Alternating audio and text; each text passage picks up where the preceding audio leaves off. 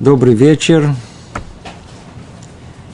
Продолжаем наше занятие по книге Хувата Левовод «Обязанности сердца». Мы находимся с вами, у нас идет 58 занятие. Врата третьи, врата служения, раздел 10. Напомним, о чем нашла речь. Мы подходим к концу этих вратов. Диалог между душой и разумом. То есть между, э, тот самый, тот самый диалог, который должен быть внутри души каждого из нас. То есть человек, который хочет быть воистину человеком религиозным, он сам себе спрашивает эти вопросы.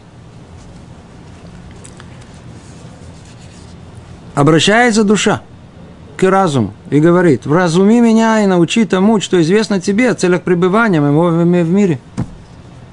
Есть тема, самая важная, которая только может быть в человеческой жизни, а которая, естественно, что человек вообще не интересуется. С точностью наоборот, какая тема? О смысле его существования. Если бы человек только был в состоянии задуматься – отвлечься от всего, что мелькает и прыгает и, а, и соблазняет его вокруг себя, то он бы спросил себя самый простой, самый основной вопрос. В чем смысл его пребывания в этом мире? Это самый основной вопрос нашего существования. Кто его не спрашивает, по-видимому, он может быть э, Нобелевским лауреатом, но не человек думающий. Он занят своими мозгами в какой-то области, но не человек мудрый. Мудрость должна спросить вопрос всех вопросов, для чего я тут, что я тут делаю в этом мире. Это то, что душа спрашивает разум, объясни мне. Жизнь загадка, загадка. Мы просто не вдумаемся. Обратите внимание, что вокруг нас. Так все запутано. Все запутано. Есть какая-то природа, надо ее изучать. Да? Никакой связи нет с тем, что есть э, э, а, э, человеческие отношения, этот обиделся, этот оскорбил, этот радовался, этот плакал, этот куда-то поехали, война вдруг. Кого-то там убивают, кого-то за кем-то гонятся. А, что только не существует. Экономическое положение, экономика, бизнес, кто-то, спорт, искусство Жизнь какой-то загадка, тайна какая-то. Что тут происходит вообще? Есть какая-то возможность разгадать все это, что происходит с человеком, что происходит всем человечеством. Это, в принципе, вопрос глобальный, который тут разбирается, спрашивает душа, ну, научи, разуми и так далее. То разум начинает постепенно, шаг за шагом, объяснять душе, загадку этой жизни. Что тут происходит? И об этом мы с вами говорили на прошлом занятии, позапрошлом занятии. Последние четыре занятия, по-моему, как раз разговор шел об этом. Начало, начиная с 9, э, 9 э, главы, это как раз была тема. Разгадка всего, что вокруг нас. Это. И что разум раскрывает? Раскрывает э, тайну пребывания в этом мире и говорит о том, что знаешь же. Мы напоминаем, о чем мы говорили в прошлый раз. Мы говорим о том, что человек не пришел к, этому, в этом, к этой жизни в этом мире, а настоящий его цель пребывания – это грядущий мир. А этот мир только подготовка к этому грядущему миру. И это разгадка всего, что тут происходит. говорит, знаешь же, чтобы удостоиться этого грядущего мира, нужно пройти определенные препятствия, определенные преграды. Есть преграда, первая преграда – это совлечь с себя завесу глупости, озарить тебя знанием. То есть прекратить заниматься совершенно э, неуместным занятиями, которым человек занимает себя с этими, э, тут поговорит, тут пойти, это сделать, это. Все это нужно. Но надо видеть пропорцию, зная главное, что второстепенное. То есть снять себя завесу глупости. Об этом много-много говорили. И что? И озарить себя знанием, начать учиться, искать мудрость, постигать ее. Это первая преграда. Кто ее не пройдет, он даже не прошел предбанник для того, чтобы подойти к коридору в тот самый э, зал, который называется грядущий мир. Теперь, после этого что нужно еще? Вторая преграда – пройти испытание, чтобы видеть, изберешь ли ты служение Творцу или воспротивишься. Вся жизнь – это э, одно сплошное испытание. Как ты будешь относиться к жизни? Это второе. И третье – это э, по-настоящему принудить себя к бремя служению. То есть, есть один, два, три. Есть три преграды. Мы подробно говорили об этом несколько занятий назад. То это раскрывает общую картину. А теперь, говорит, теперь присмотрись. Весь мир устроен точно согласно этих, этому предназначению. Это есть разгадка всему, что есть. Присмотрись, увидишь, что я весь мир устроил таким образом, чтобы он служил нам как испытание. То ли мир, э, сам, саму, сама природа, она как испытание, то ли все человеческие отношения, они как испытание. Подробно это было все разъяснено про строение человека, про строение его тела, устройство всего мира. И вот, на определенном этапе он заодно и говорит, сейчас слушайте внимательно, сейчас мы подходим к теме нашего рассмотрения, он говорит, заодно упомянутые рабы и прислуги – это душевные качества. Нам еще и сотворили еще душевные качества. Точно так же для того, чтобы мы могли прийти в грядущий мир. Сейчас мы объясним эти слова, они тут основные центральные. Какие? Давайте Войдем теперь в детали. Радость и тревога, веселье и печаль, память и забвение, мудрость и глупость, мужество и мягкость, щедрость и скупость, праведность и злодейство, стыдливость и дерзость, надежда и страх, любовь и ненависть, удовольствие и страдание, гордость и скромность, властность, приниженность. Смотрите, сколько их. И он говорит, это только часть, мы знаем эту часть. Этот список можно продолжить. Давайте сразу же перейдем к десятому разделу. Теперь мы поймем, с чего начинается. Говорит душа, я поняла твои слова, я внимательно слушала все, что ты говорил. А теперь убедительно прошу тебя рассить мне, в каких случаях я должна пользоваться своими добрыми качествами и в каких случаях дурными, так, чтобы пользование ими именно в данных обстоятельствах встречало бы одобрение и согласие других людей. Сейчас мы подходим к очень интересному и важному вопросу. Тут должна быть целая революция. Вот мы с вами перечислили все вот эти душевные качества. Да? Давайте снова, снова, снова перечислим. Очень интересно, очень интересно радость, тревога, веселье, печаль, э, мудрость, глупость, мужество, мягкость, щедрость, скупость, праведность, злодейство, стыдливость, дерзость, надежда, страх, любовь, ненависть, гордость, скромность, властность. Верно, что каждый из нас это все ощущает. А почему это у нас должно быть? Давайте спросим глобальный вопрос. Почему у нас вот эти все оттенки чувств – они вообще существуют. Мы родились в этом, ощущаем это, и нам кажется, что это самым естественным образом. А как же вы хотите? Естественно, что должно быть и то, и другое, и это, и третье. Кто сказал, что должно быть? Кто должен сказать быть? Есть тут огромная-огромная проблема, о которой мы как-то особенно не задумываемся, да? Во-первых, надо знать, что с точки зрения понимания вот этого мира, как они думают, не мы, а как они, нет никакого объяснения всему этому списку. Вы нигде не встретите ни в каких учебниках по биологии объяснения, какое эволюционное давление создало этот список. Понимаете, о чем речь идет? Речь идет о мутации, то есть изменение порядка и количества химического состава молекулы ДНК, которая привела к этому списку. Скажите, это нормальные люди? Они рациональные, они, они, они не думающие, они, они, они, с ними можно обсуждать на уровне рациональном. Понимаете, поменялся порядок в мутации, поменялся чуть-чуть порядок, радость появилась. Еще чуть-чуть тревога, добавилось что-то, еще одна молекула, мужество. убралась мягкость. Ма. Это... Если вы найдете что-то, я буду очень рад, что мне послали какие-то, может, кто-то меня убедит, что это действительно, поменяя молекулу химическую, у нас появятся эти душевные качества, или они будут их отсутствовать. Другими словами, с точки зрения там вот обдумывания этого вопроса, нет ничего, что обязывает, чтобы вся этот спектр душевных качеств у нас вообще существовал. И тем не менее он существует. Для чего?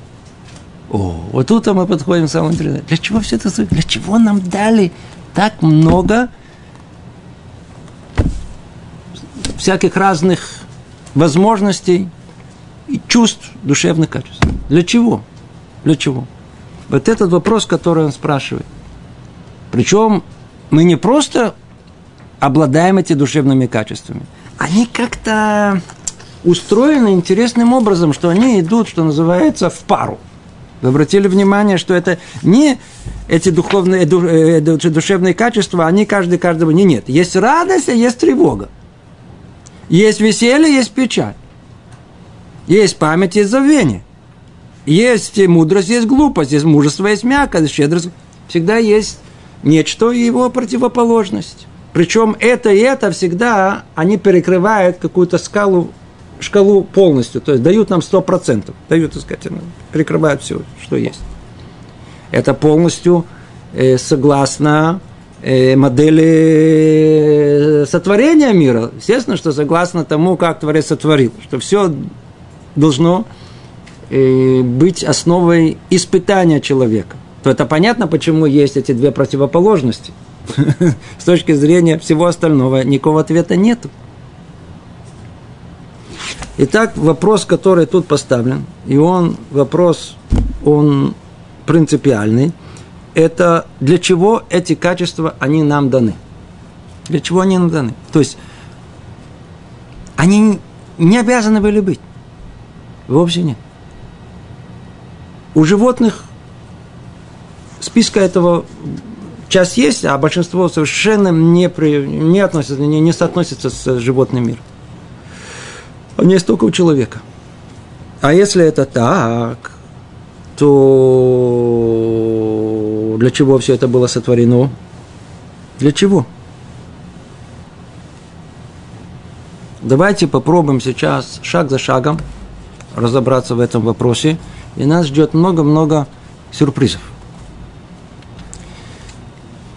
Отвечает разум. Твои душевные качества весьма многочисленны. Я затронул здесь вкратце лишь некоторые из них. Среди всех твоих качеств есть два. Начинает он с радости и скорби. И они противостоят друг другу. Радость уместна тогда, когда ты уверен, что наслаждение от какого-то предмета или события будет вечным и не, применяя, и не, примеш... и не примешаются к нему печаль, и не примешаются к нему печаль и скорбь, и не постигнет его ущерб. В таком случае ты можешь позволить себе радость. Скорби же, с другой стороны, есть место тогда, когда ты сталкиваешься с чем-то, причиняющим тебе постоянное страдание, чего нельзя не оттолкнуть, не избежать. В таком случае ты можешь позволить себе использовать такое душевное качество, как скорбь. По... Смотрите, эти слова можно прочесть. И листать дальше. Смотрите, тут это, это же полная революция, это полная противоположность тому, как мы живем, что мы понимаем. Все наоборот. Все наоборот. Человек понимает, что такое чувство. Ну, то, что я испытываю. Что я сейчас испытываю? Радость? Ну, значит, я радость. Скорбь? Значит, скорбь. Это что, под моим контролем? Чувство Потому и называются чувствами. Они бесконтрольны, они приходят, они уходят.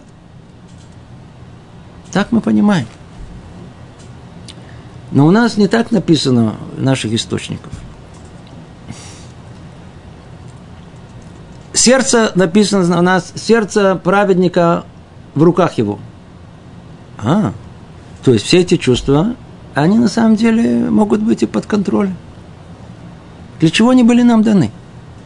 Мы их используем, что называется, э, не совсем по назначению. У нас сейчас будет целый список. Сейчас мы будем идти и перечислять, и каждый из них это, это, это что-то само по себе, и страх, и надежда, мужесть, и мягкость, стыдливость, и дерзость, гнев. Сейчас будем проходить весь список, весь список пройдем. И увидим, обнаружим что-то удивительное. Мы пользуемся этим инстинктивно, бессознательно. Ну, что пробудилось? Ну, а вот это и есть. И не задумываемся порой, будучи людьми религиозными, что, в принципе, эти качества душевные даны нам для определенной цели. Представляете, человек, значит, кто-то пришел к нему и говорит, а что у тебя тут в холодильнике? Он говорит, книги. А почему книги? Это же холодильник, ты что, не видишь? А он говорит, серьезно? А холодильник это для, для того, чтобы, как говорят о нем, чтобы холодно было? Называется не предназначение. То есть изобрели холодильник, чтобы он э, давал холод. А человек говорит, а мне очень, а там мне там удобнее хранить э, мои э, личные принадлежности. Хорошо закрывается, никто туда лезет не будет. Молоток. Проламывать голову изначально для чего его? А, забивать гвозди, не знал такого. Сейчас неуместно уже говорить, но когда-то телефон, знаете, телефон, это несколько лет назад, до изобретения этого ищадьяда, а, а, а, а человек мог спросить, а что, телефон это не для игры? В нем еще и разговаривают?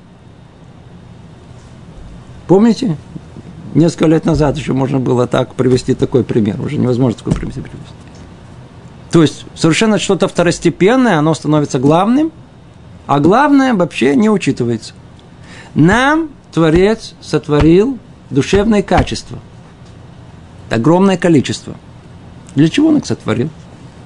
Теперь, если мы последовательно будем рассуждать и понимаем, что такое творение, и понимаем, что у творения есть определенная цель, и все, что есть в мире, все, сто процентов, абсолютно, служит этой цели – значит, наши душевные качества должны чему? Служить цели нашего существования. Ну, давайте посмотрим, как это осуществляется на практике. Вот, пожалуйста, радость и скорбь. Что такое радость? Тут еще иди пойми, что тут сказано симха. Кем?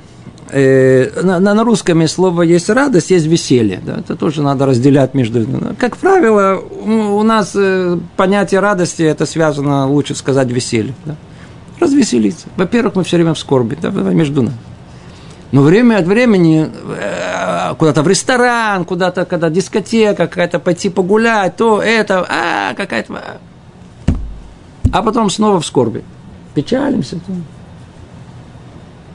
куда-то поехать, в воодушевление, встретили друзей, сели, поели хорошо, поговорили, ну, чтобы пробудить себя. То есть мы все время хотим испытывать это чувство, оно приятное, чувство радости, оно приятное. Да. Для этого нужно веселиться, музыку слушать, да, что-то снаружи, чтобы нас веселило, и тогда, о, веселье, радость, попоем. Это как холодильник под белью. Это же не по назначению, не для этого. Чувство радости мы могли бы не испытывать. Но Творец нам дал. Для чего Он дал? Чувство скорби могло бы у нас не присутствовать. Творец нам дал. Для чего нам дал? Вот раскрывает нам сейчас секрет. Теперь, естественно, что слушать тяжело это, но давайте разберем, мы уже это прочли. Теперь поймем, что там было написано. Итак, радость для чего радость нам была дана изначально? Сотворена радость для нас. Для чего? Радость уместна тогда, когда ты уверена, душа, что наслаждение от какого-то предмета или события будет вечным. И не перемешается к нему печаль и скорбь. И не постигнет его ущерб. В таком случае ты можешь позволить себе радость. А, все, что мы испытываем радость, это не по назначению. Почему? Потому что все временное. Человек просто хочет все в удовольствие, в удовольствие. Радость доставляет удовольствие. Так он хочет себе в удовольствие.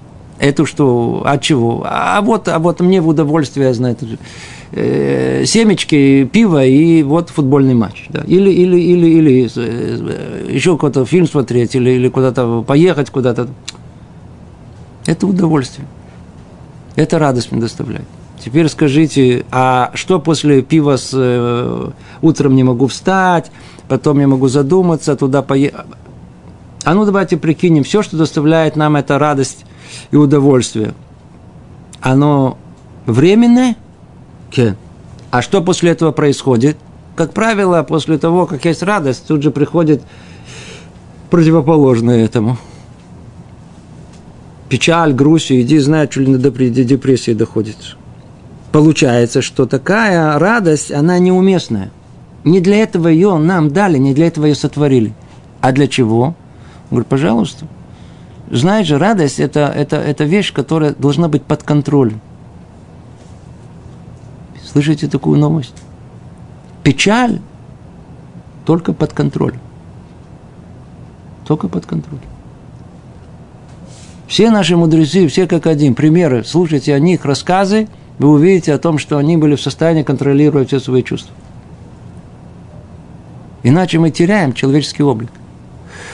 Мы должны испытывать эти чувства, но никогда не терять контроль разума над ними.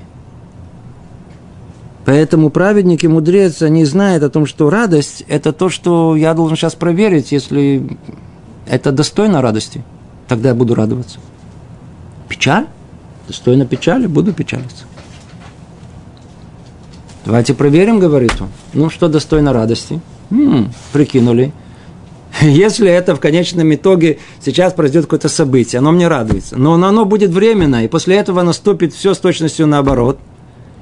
Чего же мне радоваться на нее? Потому что в конечном итоге она ни к чему не придет. Но зато, если будет некое событие или деяние, результат которой он вечный, то есть он неприходящий, о, отлично, радуйся.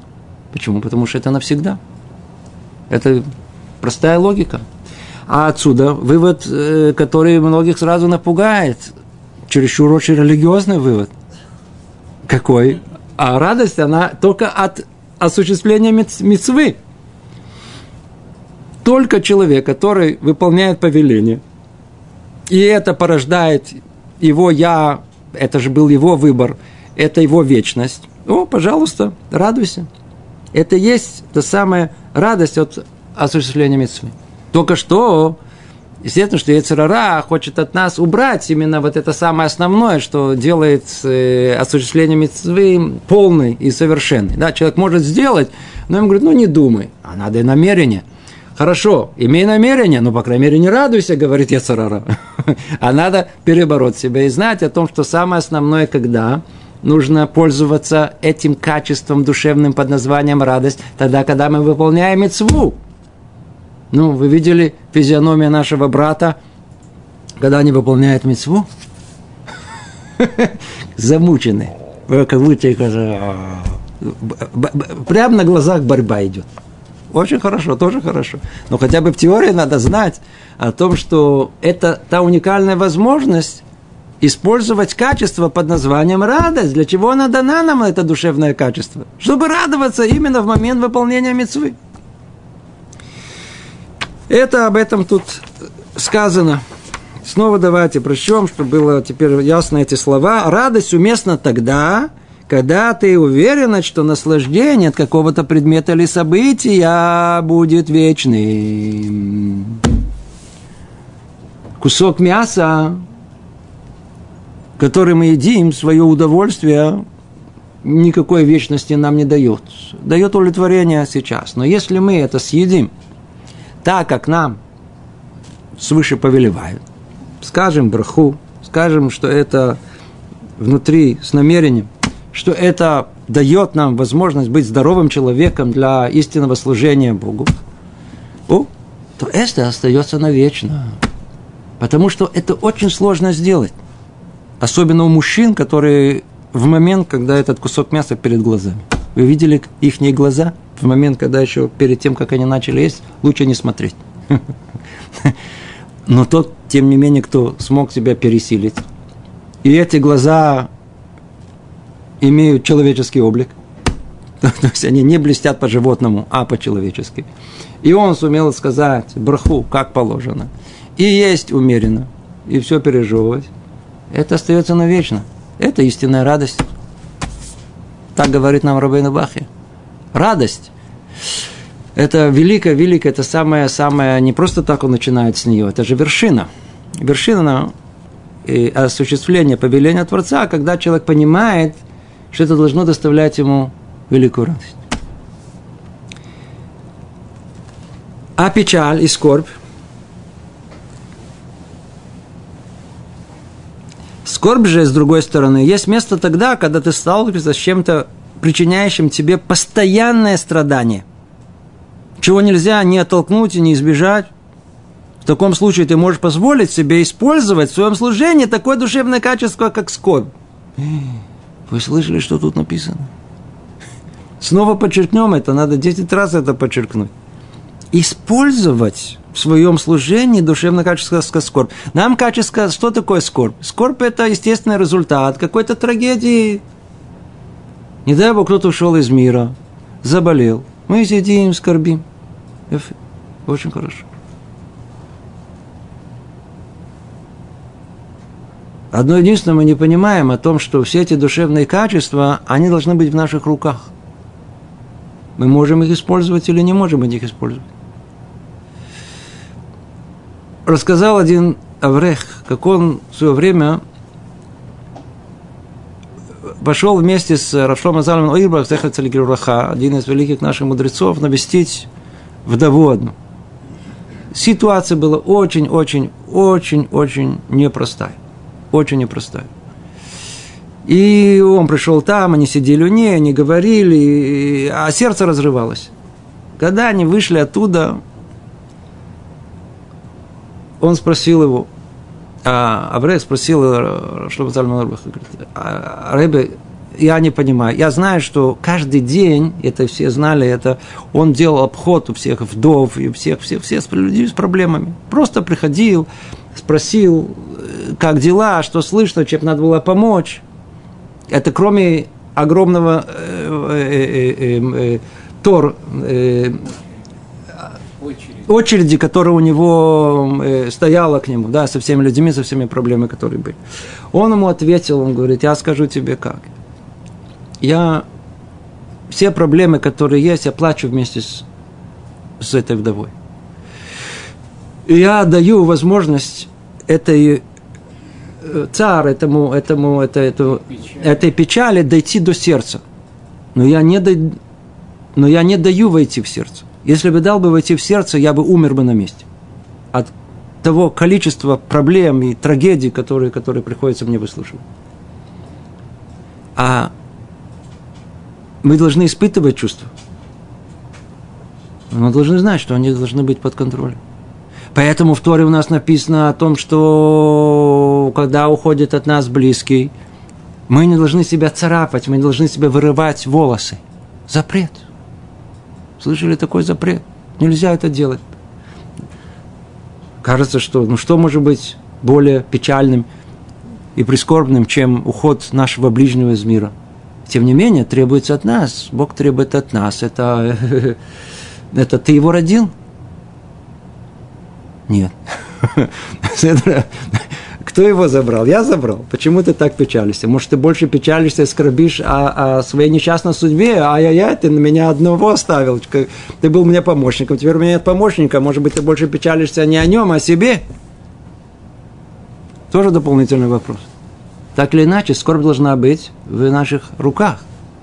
Поэтому он и говорит, истинная скорбь, а ну прикинь, на чем действительно надо скорбить? Если речь идет о, о, о потере близких и соблюдении траура, то, естественно, как Турая предписывает, необходимо соблюдать траур. Есть 7 дней, есть 30 дней, есть год. Все, есть регламент. Пожалуйста, печалься. Горюй. Очень хорошо.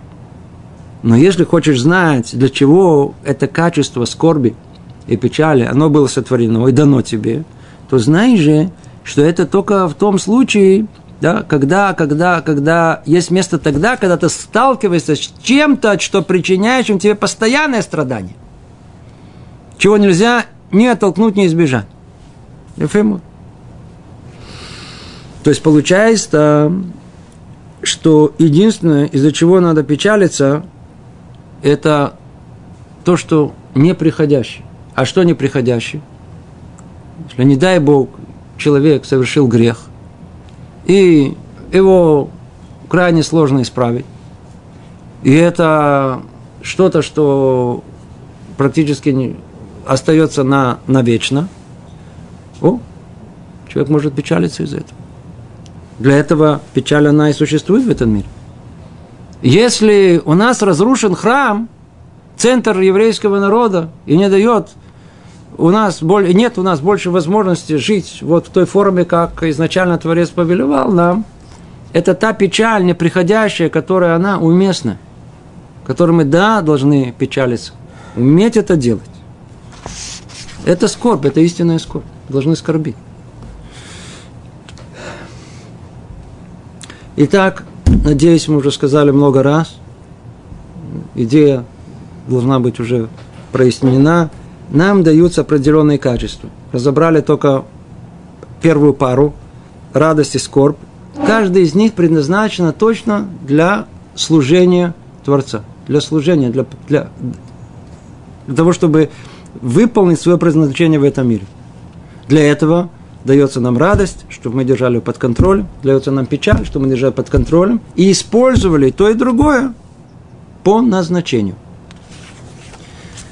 Давайте перейдем к следующей паре. У нас есть, видите, много, много оттенков чувств в нашей душе. Разберем. Продолжает разум и говорит. Есть еще следующая пара. Страх перед будущим и надежда тоже на него. Страх и надежда. Страх оправдан тогда, когда ты делаешь нечто такое, что навлекает на тебя страдания и не обещает хороших последствий. Но нет силы и возможности отвратить от себя все это. Надежды, с другой стороны, есть место, когда ты стараешься делать то, что принесет тебе э, благо, и обещает то, что желанно и сладостно тебе, и ничто в мире не может лишить тебя всего этого. Иначе говоря, когда ты стараешься исполнять заповеди, которые заповедовал нам Бог, заповедовал ради того великого блага, которое они несут нам в будущем. Угу. Та же самая идея. Есть у нас качество внутреннее, которое называется страх и надежда. Давайте переведем это на наш современный язык. Есть э, люди, которых мы называем пессимист, а есть, которые мы называем оптимист. У пессимистов всегда страх перед будущим, а у оптимистов есть, так сказать, большая надежда. Оптимисты говорят, все будет хорошо, мы выиграем в лото, разбогатеем – и мир изменится всегда к лучшему, эти помирятся, э, э, э, всякие разные, раз, устроимся на работу, жена успокоится, дети вырастут, уйдут, оптимист. Пессимист, все плохо. Все плохо. Почему? Вечный страх. Почему? Потому что все это будет так плохо, э, не, не, э, в лото не выигрывают, э, на работу не устроишься, дети никогда не вырастут, будут на машине всю жизнь, жена никогда не, не исправится, а, а, все плохо. Жизнь плохо. Снова, почему у нас эти качества присутствуют? Почему у нас присутствует вот этот страх перед будущим? Почему присутствует? Вообще мы с этим страхом все время ходимся. Больше всего сталкиваемся с этим страхом. Он у нас присутствует с самого, самого детства. Это страх опозориться. Тоже это присутствует очень сильно в этом. Да? То есть сколько душевных сил человек вкладывает в то, чтобы не опозориться. Все время живет страх, а вдруг что о нем люди подумают, а вдруг хочешь сказать слово, оно будет неуместное, а вдруг, так сказать, он выйдет на улицу, а все начнут с него смеяться. Экзамен. Точно провалюсь. Страх. Иди знаешь, что будет. Пессимист. Снова что мы делаем? Мы просто проживаем это качество, это чувство. Мы просто, так сказать, оно нас, оно наш так за горло берет, находимся в этом страхе. Ну, что нам остается делать? В лучшем случае будем кормить психологов. чтобы, чтобы хоть как-то себя из этого вытащить. В худшем дойдем просто до депрессии и будем тогда кормить психиатров. Выбор между этим или другим. Это то, что у нас остается. Понимаете, как жизнь устроена. Другими словами, у человека, у которого нет Бога, нет веры и нет о том, о чем мы тут говорим, он неизбежно должен находиться в этом страхе. Он можно точно так же быть оптимистом, он может быть фантазером, просто неуместным совершенными фантазиями о том, что будет так, будет так, прожектор, вечно какие-то планы, такие, ему хорошо живется, он вообще не в этом мире живет, вообще не, не привязан к этому миру. Такие люди, они всегда до какое-то места доходят, а потом такое падение, ух, и вот оптимист превращается в жуткого пессимиста. Пока снова не выйдет из этого, и снова у него, может быть, не будет не депрессия, а будет мания депрессия называется. Эти качества явно не были сотворены для того, чтобы мы жили согласно вот этого описания. Может быть, не такой крайности, как я это описываю, да, но каждый из нас прекрасно чувствует, что у него присутствует и страх, и порой надежда, порой человека живет и оптимист, и пессимист. Все это мы чувствуем. Но для чего это изначально было сотворено? Какое изначальное предназначение всего этого? Вот, пожалуйста. Когда страх оправдан, обратите снова внимание на формулировку. Он не спрашивает о том, что когда мы боимся. Он говорит, когда страх оправдан, то есть страх, он под нашим полным контролем. сейчас прикинул разумом, сейчас стоит мне бояться или нет. Слышите? Революция. Получается, человек, кто живет, живет, привязанный к Богу, он, он, он вообще все, по всему этому списку там всех этих отклонений от э, нормальности э, душевной в нем вообще не должно присутствовать. Если бы в теории, да, в теории, предположим, что мы люди, которые живем точно по Торе. Не было бы специальности, не, специальности психолога вообще не должно было быть. Может, психиатры должны быть. Психиатры это, это относится к э, проблемам с биологическим состоянием э, тела. И мозг тоже относится к этому, так сказать. Но психиатр, а, но психолога бы не должно было быть. Почему? Потому что человек должен быть душевно здоровым. Почему? Потому что разум владеет им. Разум держит под контролем все эти чувства, которые делают нас чуть-чуть не совсем нормальными. Итак, когда страх оправдан? Тогда, когда ты делаешь нечто такое, что навлекает на тебя страдания и не обещает хороших последствий, но нет силы возможности отвратить от себя все это. Ну, кто из нас не знаком с этим, с этим, с этим, с, с этой ситуацией? Когда человек попадает в какое-то испытание, и он чувствует, что какая-то сила его просто берет за горло и тащит. Вместо э, любое испытание – это добро и зло – он, казалось бы, должен выбрать добро и устраниться от зла. И вдруг его, знаете, как какая-то волна, какая-то непонятная сила его тащит именно к этому в стороне зла. Соблазн. И он не может устоять от этого соблазна. Ему говорят, не нажимай эту кнопку. Нажимай. Не иди туда. Пошел. Ну не смотри это. А как раз это меня интересует. И нету сил сопротивляться этому. Ну не ешь это. Раз съел. Чего нужно, для чего страх в этом мире вообще сотворен? Для того, чтобы страшиться, что не дай Бог, я не выдержу это испытание. Я не пройду его. Страх, он будет организовывать нас, даст нам силы сопротивляться. Вся проблема, что в тот момент, когда, когда, когда мы находимся перед испытанием, этот страх или вылет, улетучивается, куда-то забываем про него. Боимся неуместные вещи, какие-то какие непонятные э, э, э, ситуации, в которых человек начинает страшиться. А когда нужно, то это качество он не использует. Оно должно быть управляемым. Есть люди, которые там, я знаю, насмотрелись фильмов ужасов. Израсходовали все, все, все ресурсы, которые у нее есть, для того, чтобы бояться каких-то картинок на экране, которые там для них нарисовали, или каких-то динозавров сейчас их кушают. А, они все в ужасе в этом самом. Что вы, что вы боитесь в это, это, нарисованной картинки, что маленькие дети, понимаете, что вас, так сказать, кто-то зарабатывает на вас деньги из-за ваших этих не, не, не, не, не, не, не, не уместных Э, э, неумелого использования качеств, которые вам Творец дал. Он же дал для чего-то другого. Бояться, когда надо страшиться перед будущим.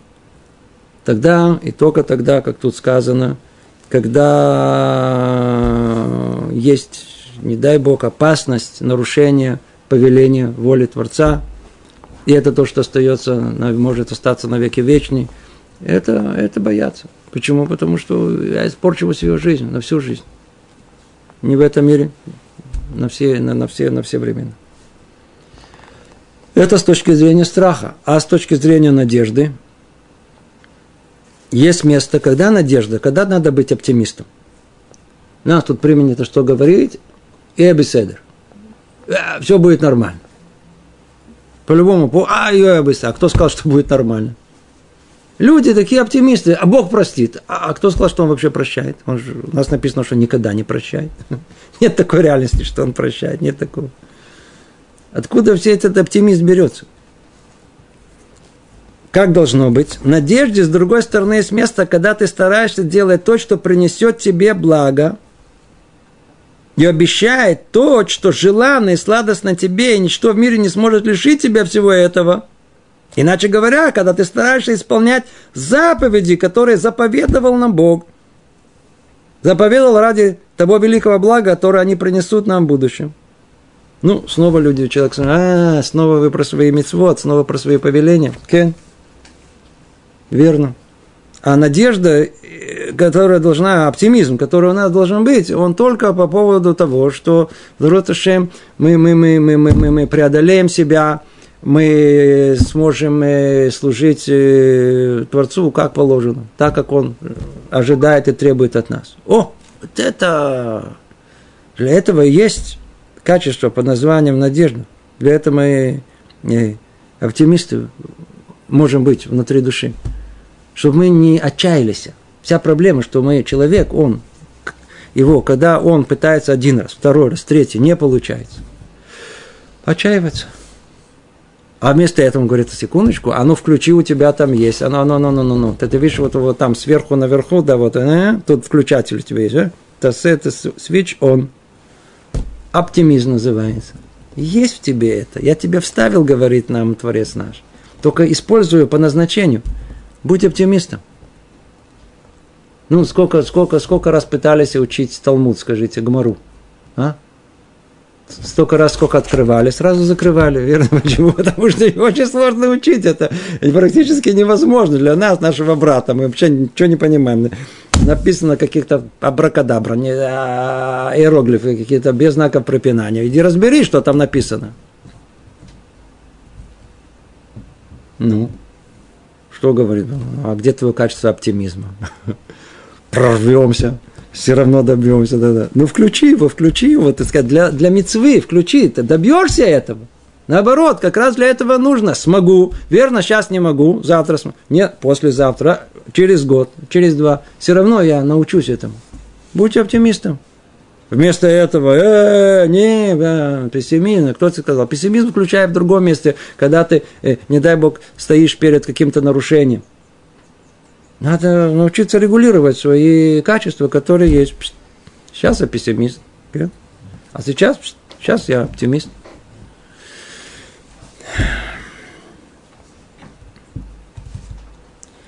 Продолжает Рабейну Бахе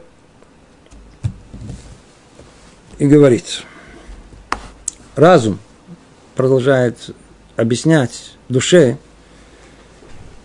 еще два, еще две пары, еще пару, которые давайте разберем. Мужество и мягкость. Мужество и мягкость. Присутствуют в каждом из нас эти два качества. Есть люди мужественные такие.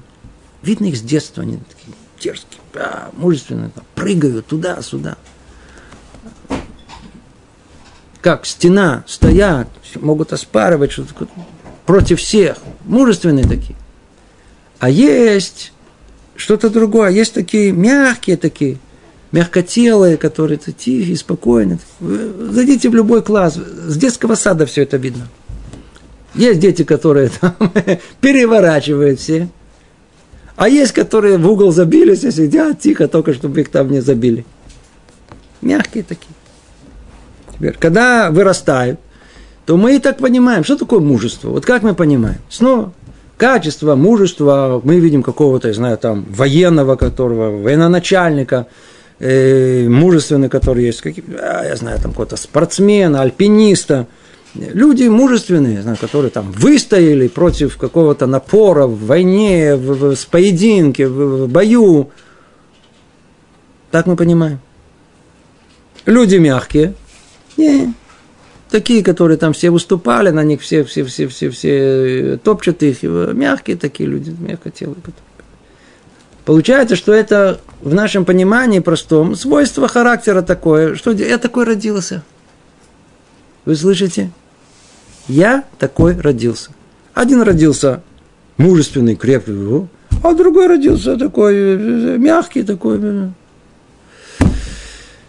Это полное непонимание, для чего эти качества, они вообще Творец нам сотворил и нам дал.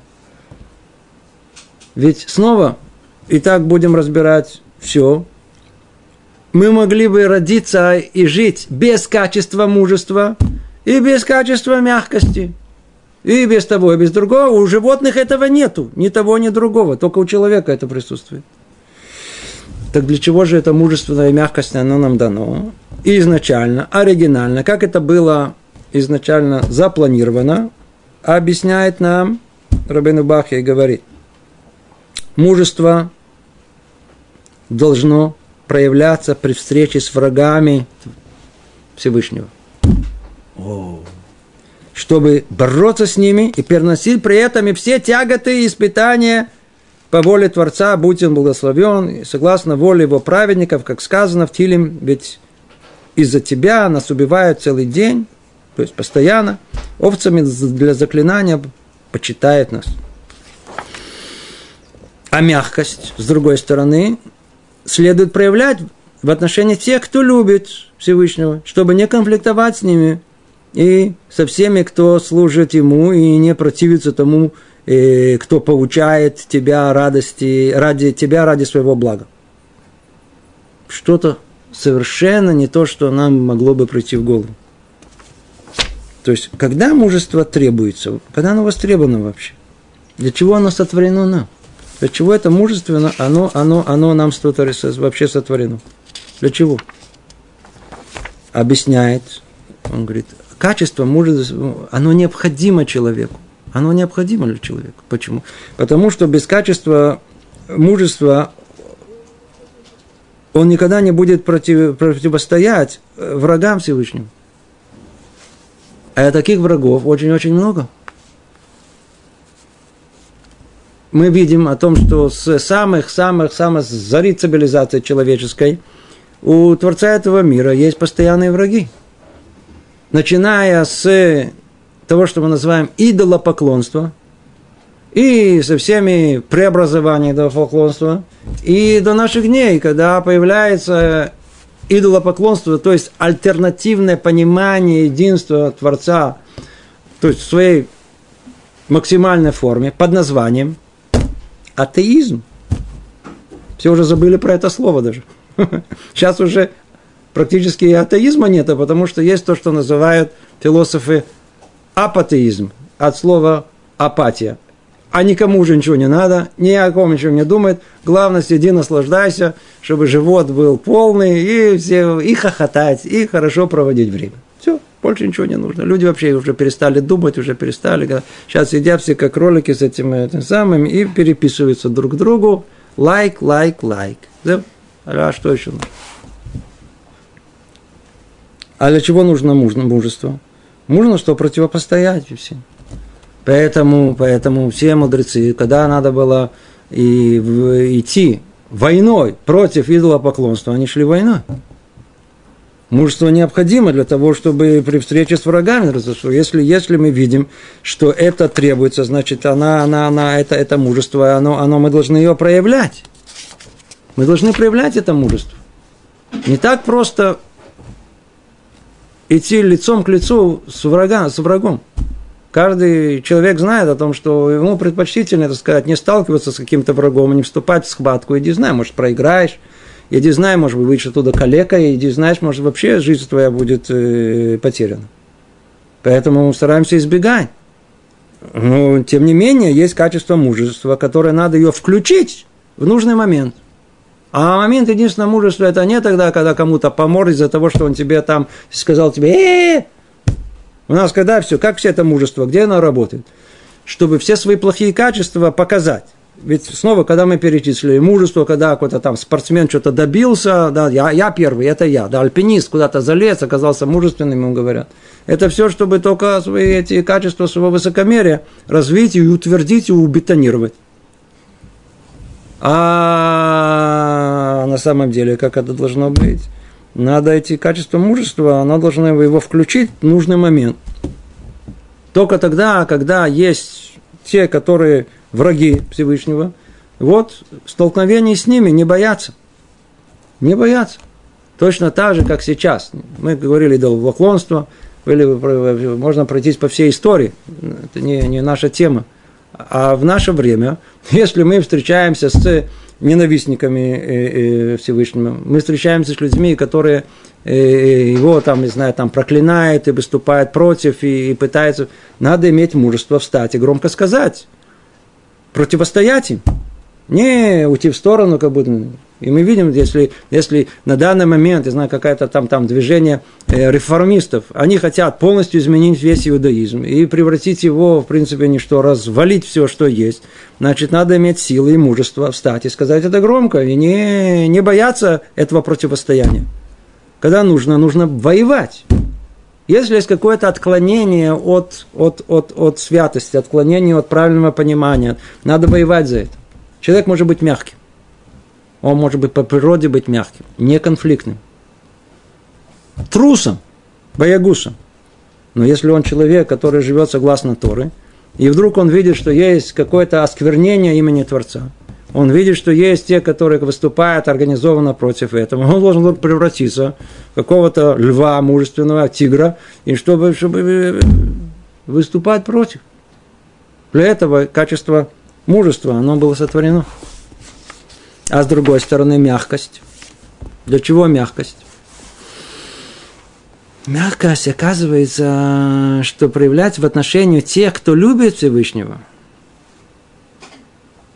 Вы слышите? Ой-ой-ой, как тут написано. Мягкость это... Вот, вот смотрите. Кому повелевается мужество? Вот тем, которые от природы, да, которые они такие мягкие такие.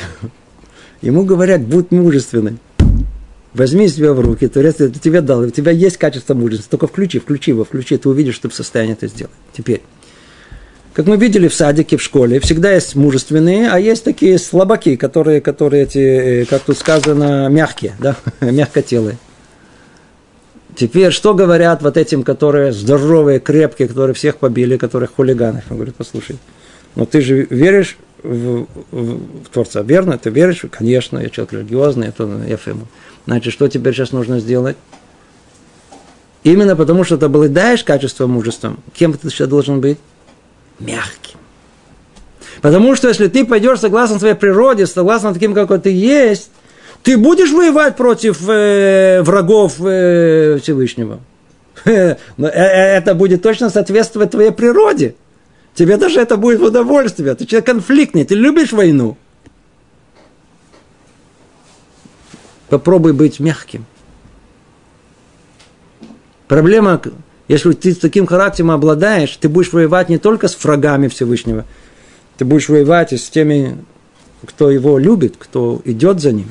Ты будешь воевать со своими близкими, со своими соседями, со своими родственниками, со своими э, э, э, э друзьями, со своими.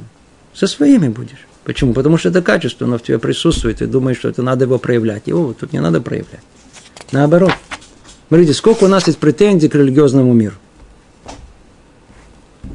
Зачастую очень оправданных. Есть много недостатков среди нас. У нас нет претензий, что мы общество совершенное. Совершенно ясно, очевидно, что должно быть все практически, и оно и есть, все. Тем не менее, тем не менее, мы можем к этому относиться, что называется, с качеством мужества. Да, а, папа. Но от нас требуется наоборот, как тут сказано, для чего тебе дается возможность быть, э, быть э, мягким? Держи его под контролем, включи в нужный момент, когда, когда касается своих, кто любит Господа, чтобы не конфликтовать с ними и со всеми, кто служит Ему, и не противиться тому, что получает э, тебя ради блага как сказала пророчица Хульда, царю Иешуа, так как смягчилось сердце твое, и ты смирился перед Творцом. Ой, какая-то тема глубокая. Это качество мягкости, это та, которая должно заставить нас смириться, смириться, быть людьми смиренными. Знаете, то есть это, это, это, это, это не, не, не, не, не, не, а наоборот смириться. Рассказывают про Симхазис Бройде, когда он еще был учеником в Ишиват Хеврон. Впоследствии он стал Рош Ишиват Хеврон. А, а, так, так рассказывают, как он однажды, когда посередине Седера, он вышел и встретил его Машгиах, Гусма. Здравствуй, Левраха. И он его спросил, куда ты идешь? Он говорит, я хочу выйти на... Посередине Седера ты хочешь выйти? Вернись. Знаете, что он сделал? Вернулся. Он принял то, что сказал ему Равин. Как комментировали эти, уже нету машгехов, которые способны это сказать, и уже нету учеников, которые способны слушать слова машгеха. Смириться, принять. Ой, как нам тяжело. Как тяжело быть мягким тогда, когда необходимо быть мягким. Как тяжело быть мужественным, когда необходимо быть мужественным. Диадам это саде. Есть сравнение человека с деревом. Э, много сказано об этом. Но обратите внимание, как это устроено дерево. Дерево, у него есть ствол. Ствол, он очень негибкий. Он очень негибкий, он, он, он, он, он, он, он не двигается. Если бы двигался, все было бы. И есть ветви. А ветви какие? Очень гибкие. Да, это сравнение еще во множестве многих, ко многому могу. Человек каким должен быть? Он должен знать, что в то, что касается основ, касается связи с Творцом, он должен быть как ствол – там нет никакой... Там все под контролем. Всего остальное с другими людьми. А, это все будь гибким. Там это может быть. Но там, где нужно, там тебе дали, дали качество. Дали тебе качество и мужество, дали тебе качество мягкости. Используй по назначению. Ни туда, ни сюда. Как ствол. Там, где надо, будь стеной. Во всем остальном будь гибкий. То, к сожалению, я планировал закончить эту главу, но оказалось, что мы всего лишь даже не посередине ее, нам придется тут остановиться. Мы с вами прошли только э, качество радости и скорби, страха и надежды, мужества и мягкости – Зраташем, э, в следующий раз поговорим о стыдливости и дерзости, о гневе и благоволении, о жалости и жестокости, гордости и скромности. Нет, есть еще любви и ненависти. Но надеюсь, что успеем. Щедрости и скупости, лени и рвения. И на этом будет э, и глава, и все врата третьи будут э, завершены. Ну, пока мы... Да, пожалуйста. Да. Страх смерти правда или нет? Страх смерти? Ну, слушай, это самый, самый хороший пример. Действительно, э, э, страх смерти, если мы полагаем, что после того, что называется смерть, нас ничего не ждет, его надо очень бояться. Можно даже осознавая, что в конечном итоге мы э, умрем, можно вообще прекратить даже жить сразу.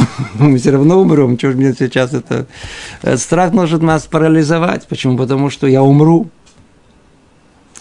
А если человек знает, что именно смерть – это как раз тот самый э, переход, точка перехода из одного состояния в другое, из состояния временного в состояние вечности – и состояние подготовки к состоянию результата, то человек должен знать о том, что когда придет его время, то так как не он причина, что он появился в этот мир, точно так же не он причина, когда его забирают из этого мира. Надо сказать спасибо за то, что меня вообще в этот мир привели. И надо сказать спасибо, что Барух Хашем я освободил место для других, в надежде, что я выполнил свою функцию, свою роль в этом мире. Не должно быть страха смерти у человека, но только у какого человека? Человек, который живет согласно Торы. Есть у него крепкое здоровье. Он не должен бояться, он должен знать, что это всего лишь как перейти из одной комнаты в другую. Так жили все наши мудрецы, они никогда не боялись смерти. Да, остается страх не успеть выполнить то, что... О, вот это о чем он и говорит. Вот это и страх уместный. Для этого страх и предназначен. Прекрасно. Всего доброго. Привет из Иерусалима.